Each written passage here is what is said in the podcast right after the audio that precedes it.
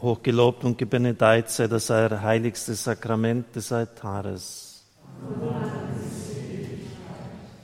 Herr Jesus Christus, wir sind vor dir.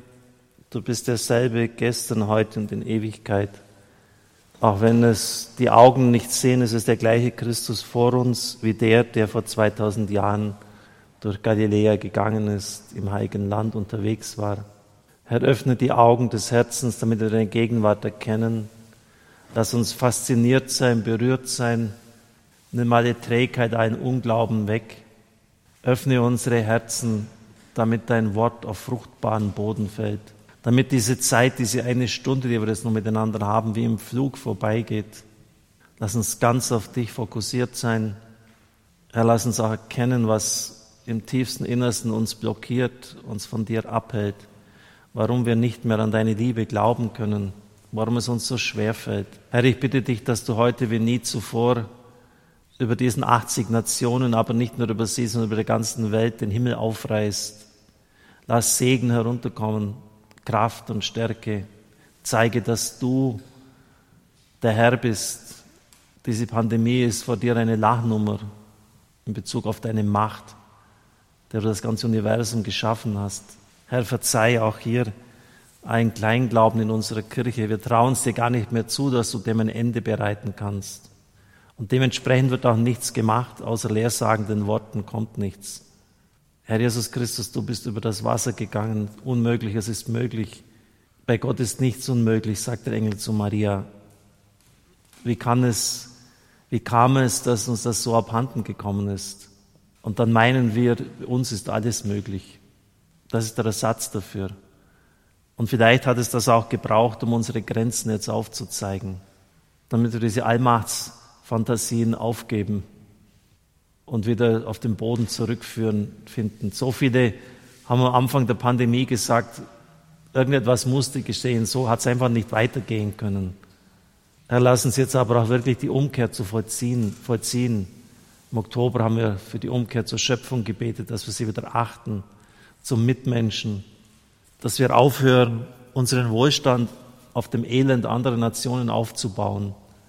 Menschen, die einen Hungerlohn erhalten und ihr Dasein fristen müssen, damit, wir, damit es uns gut geht.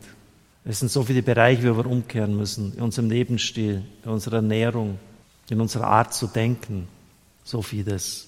Und deshalb ist auch jetzt Lossagen angesagt, ich habe es schon erwähnt, in einer für mich sehr existenziellen Situation, als es mir zum Abwinken schlecht ging, bin ich diesen Kreuzweg in Medjugorje gegangen, hinaufgestiegen, den Kürtschewac, so heißt dieser Berg. Und es war immer bei jeder Station loslassen, loslassen, loslassen. Ich möchte Sie da mitnehmen auf so eine geistliche Entdeckungsreise. Jemand hatte mal gesagt, warum formulieren Sie die Texte nicht selbst?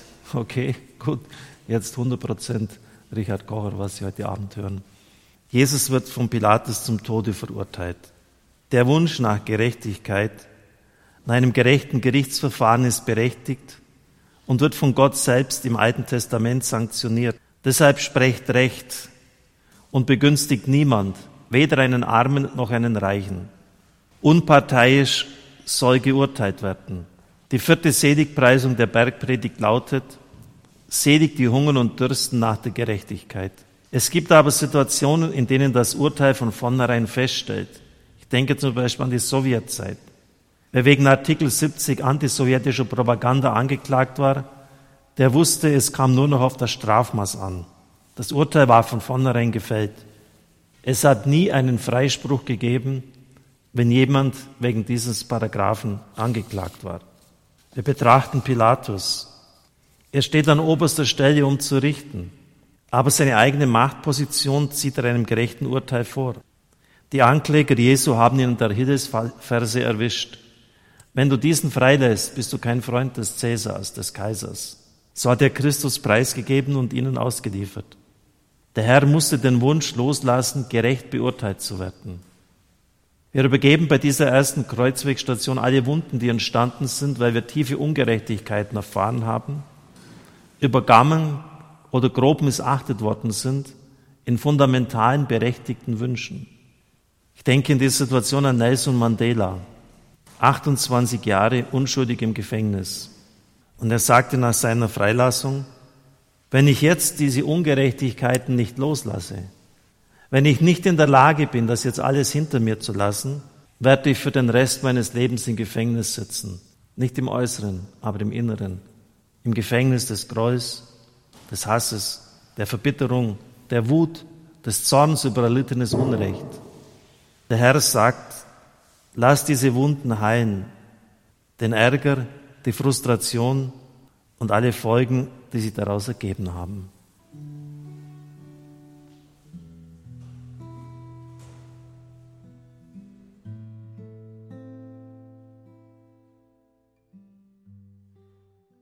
Zweite Station, Jesus nimmt das schwere Kreuz auf seine Schultern. Wir haben es heute im Evangelium gehört. Wer mir nachfolgen will, verleugne sich selbst, nehme sein Kreuz auf sich und so folge er mir nach. Eine sprachliche Feinheit. Es heißt nicht, er trage sein Kreuz, sondern er nehme es auf sich. Gemeint ist, er nehme sein Kreuz an. Es geht also nicht in erster Linie um das Tragen, sondern das Empfangen, das Annehmen. Aus mangelnder Lebenserfahrung habe ich mich auf diesem Gebiet auch falsch verhalten. Ich wusste etwa, dass Angst nicht gut ist. Kaum, dass sie sich gerührt hat, habe ich gesagt, im Namen Jesu verschwinde. Ich habe gar nicht hingeschaut und mich gefragt, warum ist sie denn da? In welchen Situationen zeigt sie sich? Weshalb ist sie da? Ja, natürlich, es kann eine Anfechtung sein, eine Versuchung von außen. Es kann aber auch eine ganz tiefe Wunde offenbaren. Und ich hätte sagen sollen, du bist da. Es ist zwar nicht angenehm, wenn du dich zeigst, aber woher kommst du? Wie bist du entstanden? Verstehen Sie, das meint das Annehmen, hinschauen. Wir machen den zweiten Schritt vor dem ersten und das bewirkt viel Unheil. Im Beispiel der Angst, sie ist jetzt da, und sie soll erst einmal das dürfen. Das war eine starke Lektion für mich an der zweiten Station, liebe Zuhörer, liebe Zuschauer. Als Theologe wusste ich und hatte in den Vorlesungen den Satz öfters gehört, quod non assumptum, non redemptum. Übersetzt, was du nicht annimmst, kann auch nicht geheilt werden. Wenn die Angst nicht ein Teil von dir ist, wenn das nicht sozusagen gar nicht da sein darf, dann kann es auch nicht geheilt werden. Es ist ein Fehler, wenn man von vornherein sagt, das darf nicht, ich will das nicht. Es ist zunächst einfach mal da. Das Anschauen, hinhalten und dann kannst du davon befreit werden. Was du nicht annimmst, kann nicht erlöst werden. Lassen Sie das auf sich wirken. Es ist vielleicht eine andere Sicht. Das Kreuz zunächst annehmen heißt, den Wunsch loszulassen, sofort und gleich davon befreit zu werden.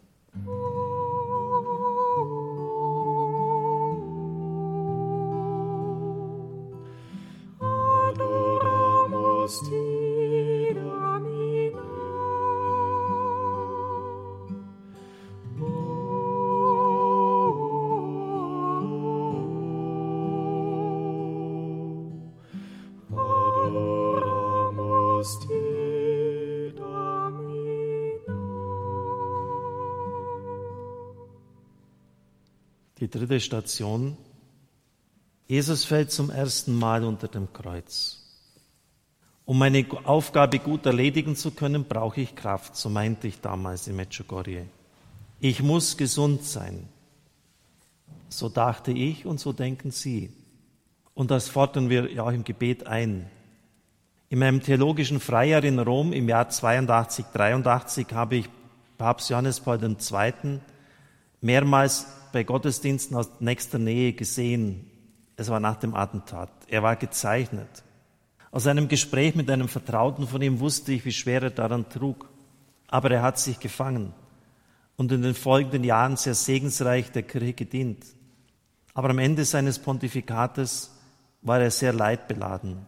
Parkinson und die Folgen des Attentats hatten ihm sehr zugesetzt. Pater Kevin Skellen, ein Ire, der viele Exerzitien für Priester angeboten hat, hat Gott einmal im Gebet damals gefragt, ist es wirklich gut, dass an der Spitze der Kirche ein kranker Papst steht? Wo würde das bei einem weltlichen Konzern vorkommen. Er hörte in seinem Herzen die Antwort, das ist mein leidender Gottesknecht. Diese Erwiderung Gottes hat er verstanden und wir sollten es auch tun. Den so berechtigten Wunsch, unter allen Umständen gesund zu sein, um das Radio leiten zu können, diesen sollte ich dem Herrn übergeben. Wir haben unseren Lebensweg mit der Kraft zu gehen, die Gott uns hierbei gibt, und das zu verbringen, was uns möglich ist, mehr nicht. Manchmal geschieht das wie bei Papst Johannes Paul II. unter der Last eines Kreuzes oder eines schweren Leidens. Wenn der Herr es zulässt, hat es einen vielleicht verborgenen, aber doch vorhandenen Sinn. Und wir sollten uns bemühen, es anzunehmen. Aus dem Annehmen des Kreuzes wächst Kraft und Heil für uns und andere. Leib Jesu, Leib Jesu, gegeben für, gegeben für. Die vierte Station, Jesus begegnet seiner Mutter. Wir können kaum ahnen, was im Herzen der Mutter vorgegangen ist. Ihre Seele wurde von einem Schwert durchbohrt. Der Kreise Simeon hatte es vorausgesagt. Bildlich wurde es oft dargestellt. Sie musste mit ansehen, wie ihr Sohn zu Tode gequält, gequält wurde und konnte nichts dagegen tun. Sie musste ihn loslassen. Die Bindung an die Mutter ist die erste und tiefste eines Menschen aus den Lazaretten im Vietnamkrieg, wo viele amerikanische Soldaten dem Tod geweiht waren, wird berichtet, wie diese Männer nach ihrer Mutter riefen. Jesus hat seine Mutter einem anderen anvertraut, Johannes, siehe deine Mutter. Auch er musste im Tod die Mutter loslassen. Viele Frauen bringen es nicht fertig, ihre Kinder loszulassen und wundern sich dann, wenn es zu Konflikten kommt, etwa wenn sie in deren Ehen hineinregieren. Im geistlichen Sinn wurde die Nabelschnur nicht durchtrennt. Besonders in der Pubertät ist das für eine Frau eine sehr schwierige Aufgabe. Sie sollte sich darüber freuen, dass ihr Kind ein eigenständiger Mensch wird und sich immer mehr von ihr trennt. Loslassen aus Liebe zu einem Menschen, damit dieser wachsen und reifen kann.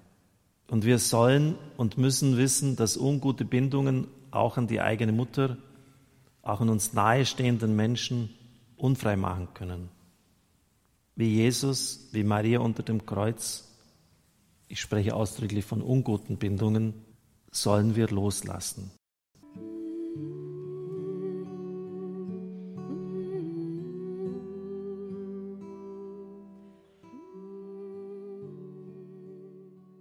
Fünfte Station, Simon von Cyrene hilft Jesus das Kreuz tragen.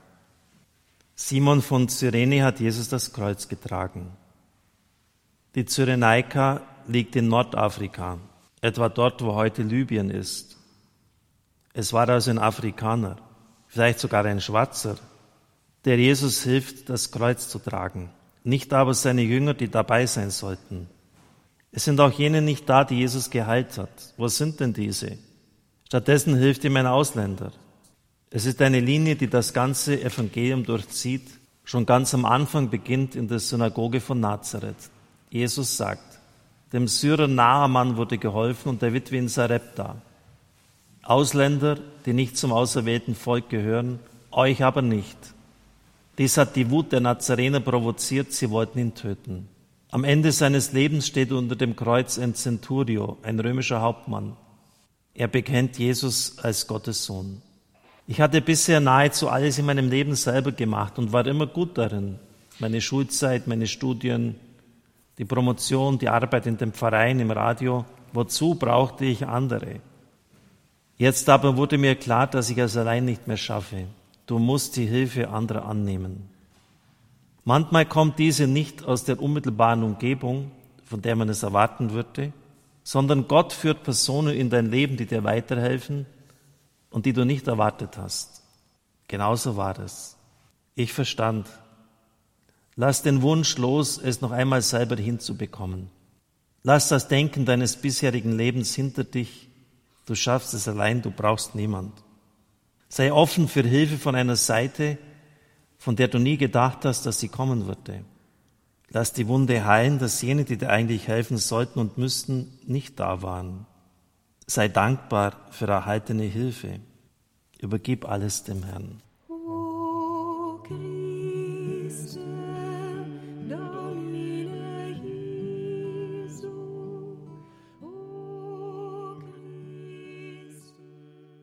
Sechste Station, Veronika reicht Jesus das Schweißtuch.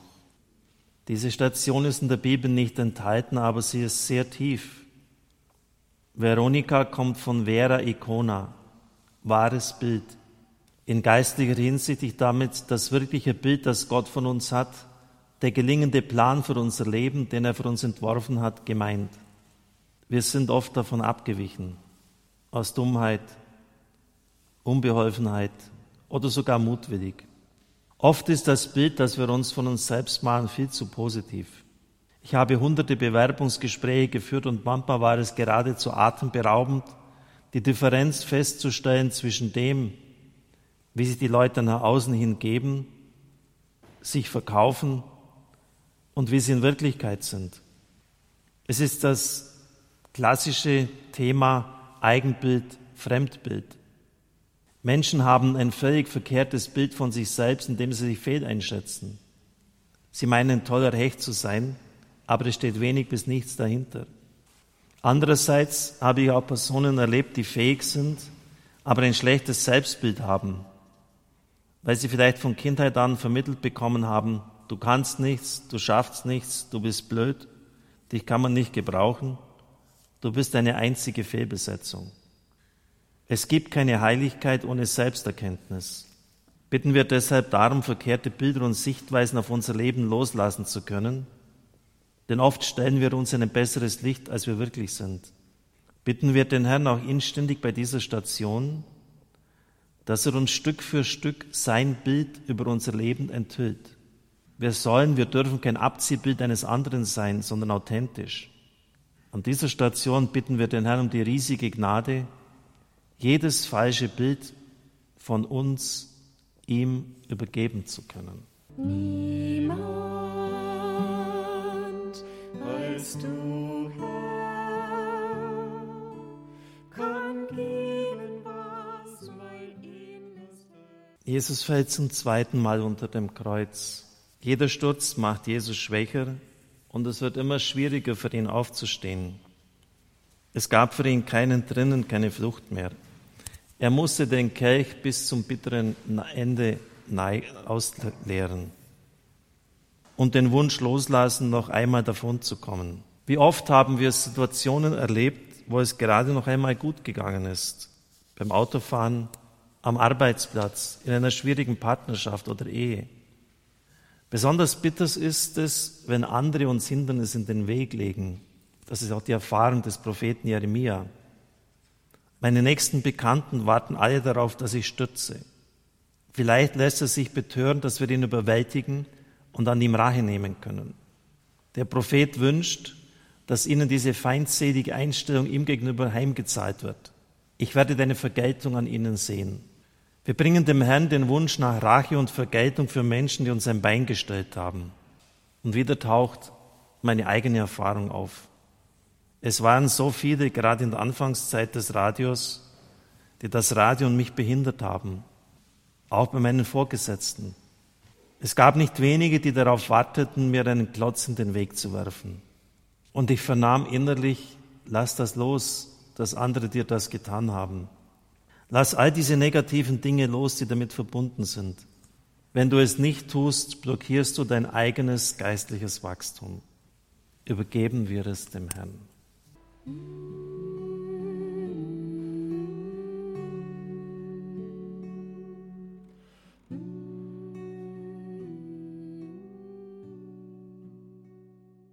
Jesus begegnet den weinenden Frauen.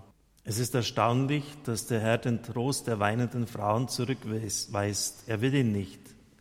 Töchter Jerusalems, weint nicht über mich, weint über euch und eure Kinder.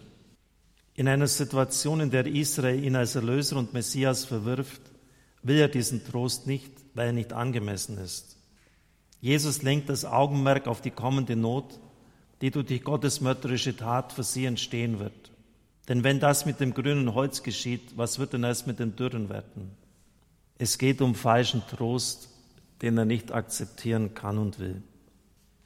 Wie viele stürzen sich in Alkohol, Drogen, Beziehungen, Spielsucht oder was auch immer, weil sie falschen Trost suchen. Ja, auch Erfolg wird bei der Evangelisierung kann ein falscher Trost sein, wenn man sich einredet, dass alles für den Herrn und sein Reich ist, während es letztlich nur um die eigene Anerkennung geht. Wie viele Leute habe ich da schon erlebt, wo es nur um das eigene Ego geht. So täuschen wir uns über Defizite hinweg, die in einem ungebührlichen Streben nach Ruhm und Anerkennung begründet sind. Deshalb die Aufforderung an dieser Station, lass jeden Trost, jeden falschen Trost, der nicht passend ist, los. Das hilft dir nicht, das zieht dich nur noch mehr nach unten. Komm,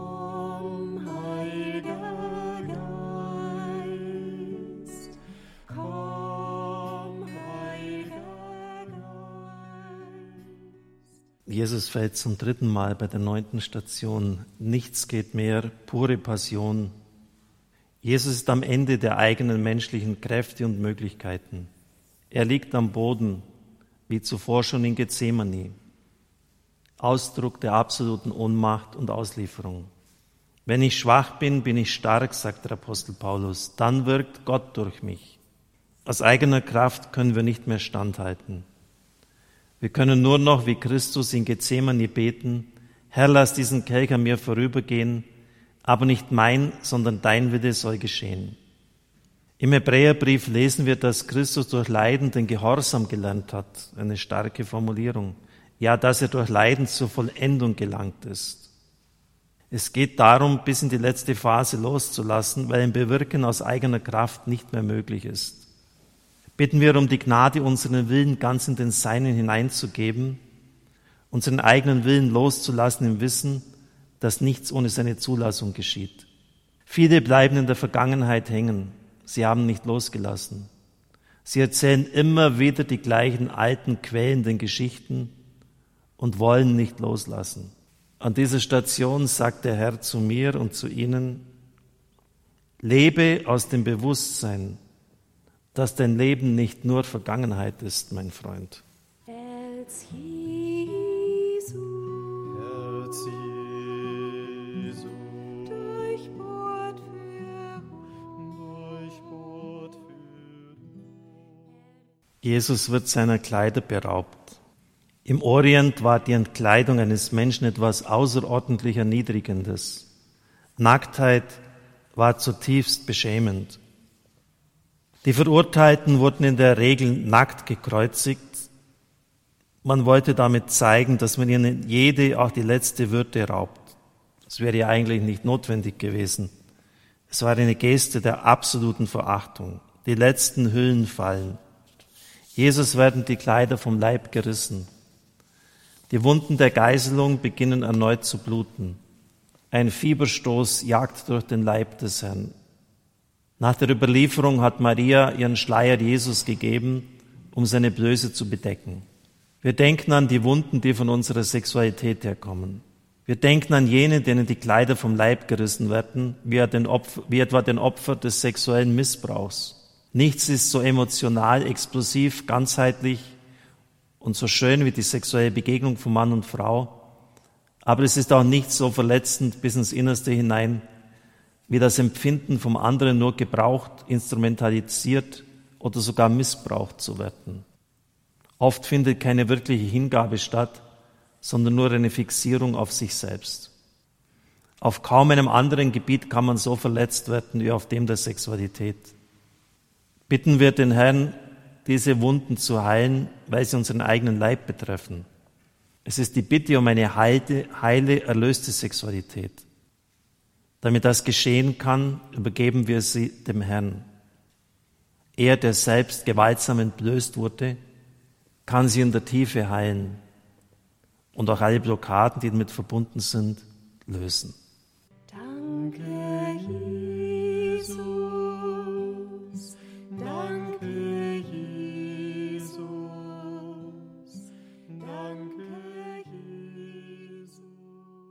Elfte Station, Jesus wird ans Kreuz genagelt, fixiert, nichts geht's mehr, aufs Kreuz gelegt, festgebunden, angenagelt. Wir denken an alle Menschen, die in irgendeiner Weise fixiert sind, durch eine Krankheit im Bett liegen oder weil sie aufgrund von Schwäche und Alter nicht mehr aufstehen können, auf den Intensivstationen jetzt. In unseren Sinn kommen auch jene, die auf einer Folterbank fixiert sind und Furchtbares erleiden müssen. In Situationen der Fixierung denken wir, wie schön es wäre, wenn wir wieder frei wären. Und vielleicht fällt uns ein, was wir in der Ungebundenheit unserer Kraft alles angestellt haben. Der verlorene Sohn kommt uns in den Sinn. Ihm war es zu Hause zu muffig, zu eng, er fühlte sich unfrei. Er hat seine Freiheit in Anspruch genommen und sie missbraucht, indem er geprasst, in Luxus gelebt und gehurt hat. Sogar mit Schweinen hat er sich abgegeben. Bei unreinen Tieren hat er gelebt. Aus der Sicht seines Glaubens verunreinigt er sich damit unentwegt. Er fällt vom Glauben der Väter ab. Herr, wir bringen dir jeden Missbrauch unserer Freiheit, als wir eine falsche Ungebundenheit gesucht haben und von deinen Geboten befreit werden wollten. Sie waren uns einfach lästig. Wir wollten frei sein, auch von dir, und handelten uns dadurch eine neue, noch größere Unfreiheit ein. Wir haben nicht verstanden, dass Freiheit von dir und deinen Worten keine Freiheit ist. Lassen wir jetzt alle Erfahrungen los, die aus dem Missbrauch unserer Freiheit entstanden sind, und übergeben wir sie ihm. Durch seine Gebundenheit am Kreuz hat er unsere Gebundenheit an die Sünde erlöst und befreit.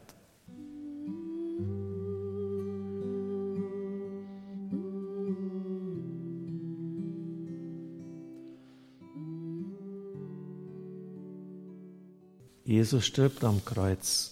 Mit großer Sehnsucht habe ich danach verlangt, dieses Paschamahl mit euch zu essen. Er hat danach verlangt. Es ist sein Pascha. Das Lamm, das geschlachtet wurde und auf dem Tisch liegt, ist ein Bild, ein Realsymbol für ihn. Ich muss mit einer Taufe getauft werden und ich bin sehr bedrückt, solange sie noch nicht vollzogen ist, sagt der Herr. Er verlangt nach der Taufe in seinem Blut am Kreuz. Vielleicht hat er es sich aber auch anders vorgestellt in dem Sinn, dass er die Nähe des Vaters weiterhin spüren würde, so wie in seinem irdischen Leben zuvor, ja vielleicht sogar noch mehr. Gerade in dieser entscheidenden Stunde seines Lebens spürt er sie aber nicht mehr. Mein Gott, mein Gott, warum hast du mich verlassen? Wie oft haben Sie und ich in der Not gebetet, Herr, lass mich doch deine Nähe erfahren, nur ein bisschen. Wie oft haben wir sie nicht erfahren und meinten, Gott hat uns verlassen. Er erhört unsere Gebete nicht. Auch mir ist es so ergangen. In die Dunkelheit hineinzugehen ohne spürbaren Trost ist sehr schmerzlich. Bei dieser Station geht es darum, den Wunsch, Gottes Nähe und Hilfe spürbar zu erfahren, loszulassen. Es ist bei uns wie bei Christus am Kreuz, der den Vater auch nicht mehr spürbar erfahren hat lassen wir diesen Wunsch los. Jesus, du lädst mich ein. Jesus. Jesus wird in den Schoß seiner Mutter gelegt. So sind Menschen. Völlig entstellt geben sie den Leichnam der Mutter zurück, der kaum mehr wiederzuerkennen ist. Sie trägt ihn auf ihrem Schoß. Es ist der Leib, den sie als kleines Kind an ihrer Brust genährt und liebkost hat, den sie als Heranwachsenden und Erwachsenen sah. Es ist Fleisch von ihrem Fleisch. Immer bleiben die Frauen, besonders die Mütter, allein zurück. Wenn Politiker ermordet und Polizisten erschossen werden oder Soldaten im Krieg fallen. Wer kümmert sich um den Schmerz der Frauen und ihre ohnmächtige Wut angesichts so viel Unrecht?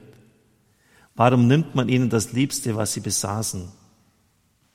In der Geschichte wurden diese Frauen fast nie wahrgenommen.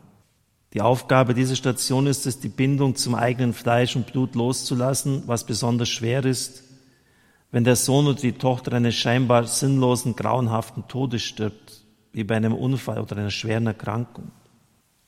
Die Gottesmutter hat vor uns diese Erfahrung durchgemacht. Bitten wir sie um die Gnade, die abgrundtiefe Traurigkeit solcher Situationen, die uns innerlich erstarren lässt, loszulassen. Wenn der Ehepartner ins Grab gelegt wird, ist es, als ob ein Teil von einem selbst begraben wird. Rainer Kunze hat in dieser Situation die geradezu übermenschlichen Worte im Hinblick auf seine Frau formuliert.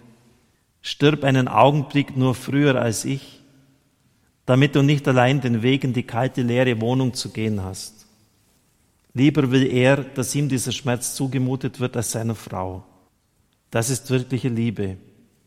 Wünschen, dass dem anderen das Leid erspart wird, auch wenn es an einen selber umso härter trifft. Auch das hat etwas mit Loslassen zu tun.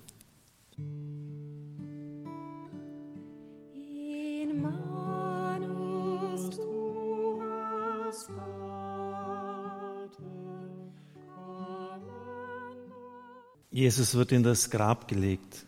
Das Grab steht für die Endgültigkeit des Todes. Alles ist vorbei. Der Stein ist davor gewälzt. Der Abschied ist endgültig. Wir werden diesen geliebten Menschen nie mehr so sehen, wie wir es wünschen. Wir werden ihn nie mehr spüren, riechen, greifen können, nie mehr mit ihm sprechen können wie früher. Er ist in eine andere Dimension gegangen, in eine andere Welt, die uns nicht offen steht. Vielen gelingt es nicht, einen lieben Menschen loszulassen. Sie wollen es auch gar nicht. Das ist verderblich für sie, aber auch für den Verstorbenen, weil es beide bindet. Wir sollen dankbar sein für das Vergangene, aber auch loslassen können, weil wir uns sonst den Weg in eine gute Zukunft verbauen und in der Trauer erstarren. Trauer ist wichtig und muss sein. Es ist aber nicht ein Zeichen von Pietätlosigkeit, wenn diese im Laufe der Zeit geringert wird, sondern des Lebens, das sich zurückmeldet. Die Botschaft lautet hier, lass die Verstorbenen in Frieden gehen, behalte sie in guter Erinnerung, aber lass sie los. Übergib sie der Liebe und Fürsorge des Herrn. Ich gebe dir mein Herz und alles, was ich bin deinetwillen, Herr. Hochgelobt und gebenedeit sei das heiligste Sakrament des Altares. Ja, so habe ich damals gebetet. Gedanken dieser Art sind mir gekommen, von der ersten bis zur letzten Station loslassen. Das Erste, was ein Kind tut, wenn es auf diese Welt kommt, ist, dass es greift, festhält, die Brust der Mutter, die Hand der Mutter. Und das Erste, was der Gläubige zu tun hat, ist loslassen. Gott entwurzelt Abraham. Geh weg von deiner Heimat, von deinem Vaterland, von deinem Haus. Zieh weg, geh woanders hin. Diese Umbruchsprozesse geschehen nicht von heute auf morgen. Sie brauchen lange Zeit, Jahre, ich habe viel falsch gemacht, habe ich damals verstanden, so vieles. Auch wenn es anderen vielleicht nach außen hin gar nicht so aufgefallen ist. Das Radio war ja immer erfolgreich, auch in dieser Zeit. Und ich habe damals gesagt, Herr, wenn du mir noch einmal eine zweite Chance gibst, wenn du mich noch einmal ins Spiel zurückbringst, dann werde ich es besser machen. Das sind sehr schmerzliche Erkenntnisse gewesen. Die Stationen waren unterschiedlich, manche sehr heftig, andere vielleicht weniger. Sie können vielleicht all das nochmal anschauen, nachhören, wenn es Ihnen etwas ausgelöst hat. Es kann auch sein, dass es eine einzige Station ist, aber das reicht schon, weil auch das kann zu einer Lebenswende führen. Die Verkrampfung an ichhafte Ziele aufgeben, weil ich meine, dass es so sein muss, aber der Herr will es halt nicht. Und das ist dann das Problem. Und dann kann es auch letztlich nicht glücken. Dann kann es auch letztlich nicht gut sein, wenn er es nicht will. Herr, wir danken dir für das, was, was du in deinem Kreuzweg alles loslassen musstest. Am Schluss sogar das Leben, deine Mutter, falschen Trost, ein gerechtes Urteil. Auch du hast nicht alles selber gemacht. Ein anderer trat in dein Leben Simon von Cyrene. Die Menschen hatten immer noch ein verkehrtes Bild von dir als politischen Befreier. Auch das mussten sie loslassen, falschen Trost loslassen, so viel hinter sich lassen, loslassen, um in die wahre Freiheit zu kommen, in die innere Leichtigkeit. Es ist das Ende aller Verkrampfungen. Es ist die Freude, sie steht am Ende. Die 15. Station, die Auferstehung. Unverkrampftheit, stehen in der eigenen Mitte, wissen, jetzt im Auftrag wirklich ganz zu stehen, Werkzeug zu sein, mit diesem Radio großen Nationen dieser Erde zur Geburt zu verhelfen, sie zu unterstützen, geistlicher Vater ihnen sein zu dürfen, an ihrer Seite zu sein, an ihren Nöten teilzunehmen. All das ist möglich, wenn du loslässt. Wir singen das Lied zum Segen. Tantum ergo sacramentum.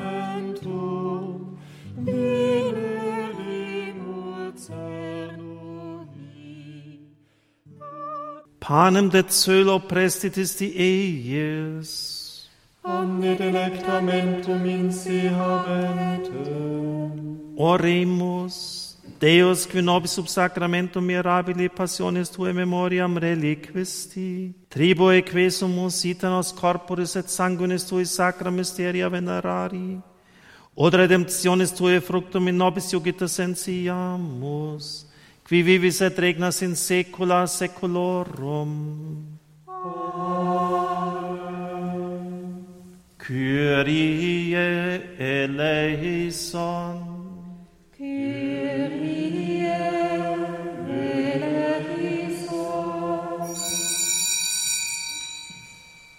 Christe eleison.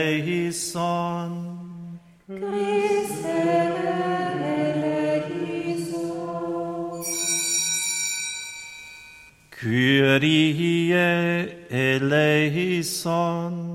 Kyrie